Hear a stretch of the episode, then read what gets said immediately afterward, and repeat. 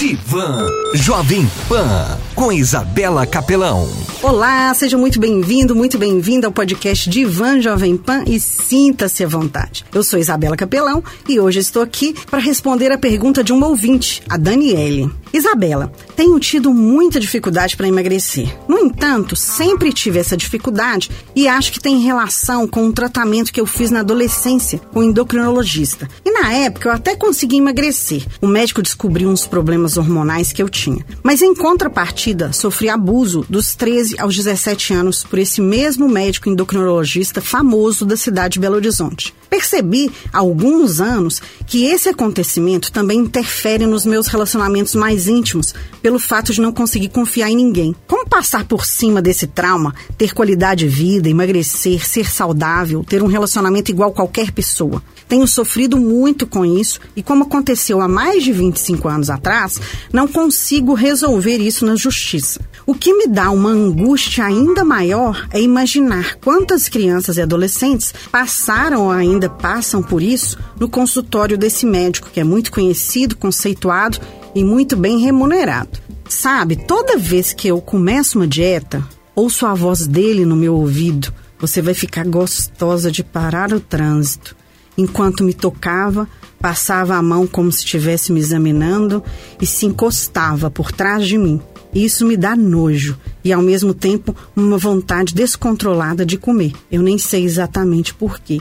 Na época, eu sabia que tinha algo errado acontecendo, mas não tinha certeza. Hoje, tenho a certeza de que sofri abuso. Eu gostaria de enfrentar ou esquecer tudo isso para ter uma vida normal. Me ajude, por favor. Daniele, o seu relato foi bem completo e você conseguiu transmitir muito bem os seus sentimentos e o impacto destrutivo que esse médico endocrinologista teve em sua vida. E sim, esse acontecimento, que não foi uma vez, foram quatro anos da sua vida, provavelmente é o responsável por essa questão e dificuldade no emagrecimento e nos relacionamentos. Quem consegue se entregar a um relacionamento imaginando que a qualquer momento pode ter a sua intimidade, a sua dignidade violada, não é mesmo? Além disso, como você consegue emagrecer sabendo que se ficar gostosa de parar o trânsito, vai ter alguém ali abusando de você?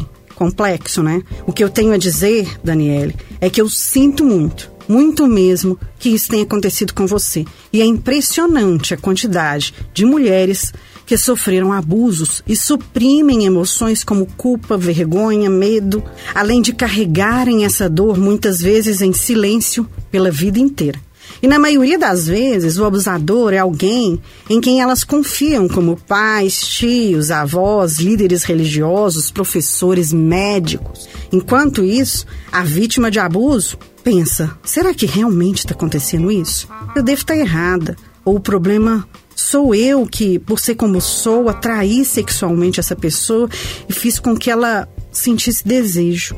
E as pessoas têm a ideia de que o abuso aconteceu por uma atração física e que essa atração está diretamente relacionada com o seu corpo. E no seu caso, mais especificamente, com o fato de você estar magra ou com o corpo delineado, de ficar gostosa, que foi o tempo que você usou. Então, qual é a reação da criança, do adolescente nesses momentos? Se proteger e evitar a todo custo o desejo ou atração sexual. O que a pessoa faz para se proteger e evitar que o abuso se repita? Engorda.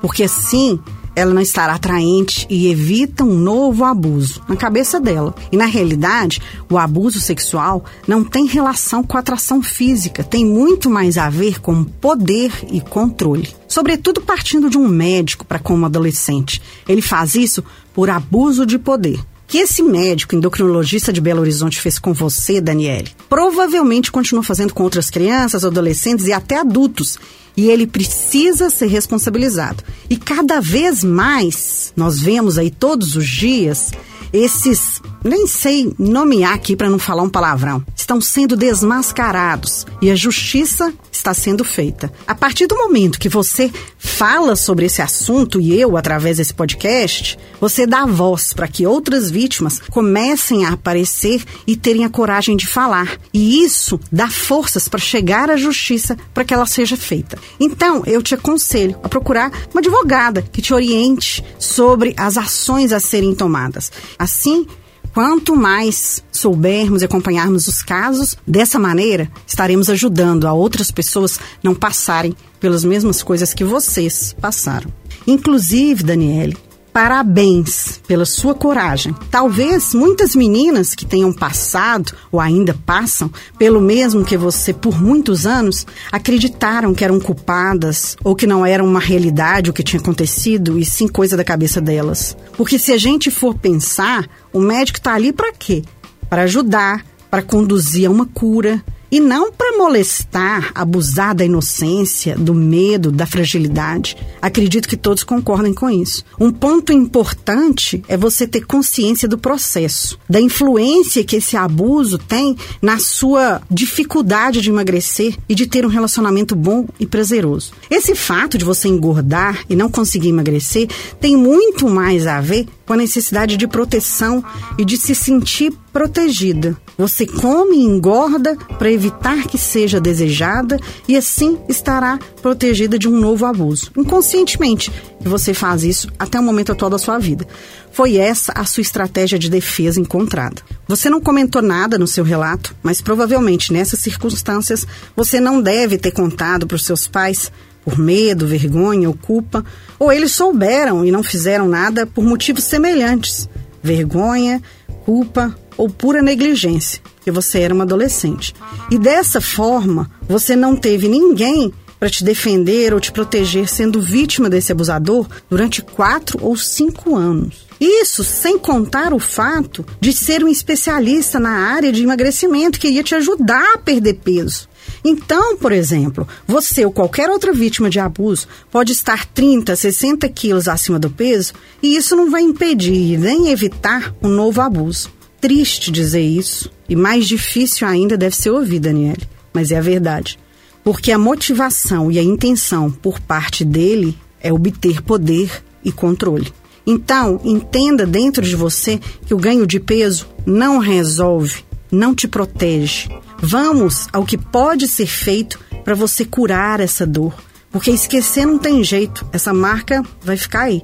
Agora, você pode encontrar uma forma de viver com mais qualidade, lidar com essa questão aí dentro, emagrecer, ter um relacionamento e ser feliz. Bom, você já tem consciência do que acontece e a partir daí busque maneiras positivas de se sentir protegida, acolhida, segura. Dê à sua criança interior carinho, amor, acolhimento. Tem uma técnica terapêutica que vale muito a pena conhecer e praticar, que é a yoga restaurativa. Proporciona restauração da segurança e relaxamento físico, mental e emocional. Eu também preciso enfatizar a necessidade de você e todas as pessoas que já sofreram abuso fazer terapia para ressignificar esse trauma, para curar essa dor e restaurar o seu amor próprio, a sua segurança, a sua autoconfiança e a sua vida.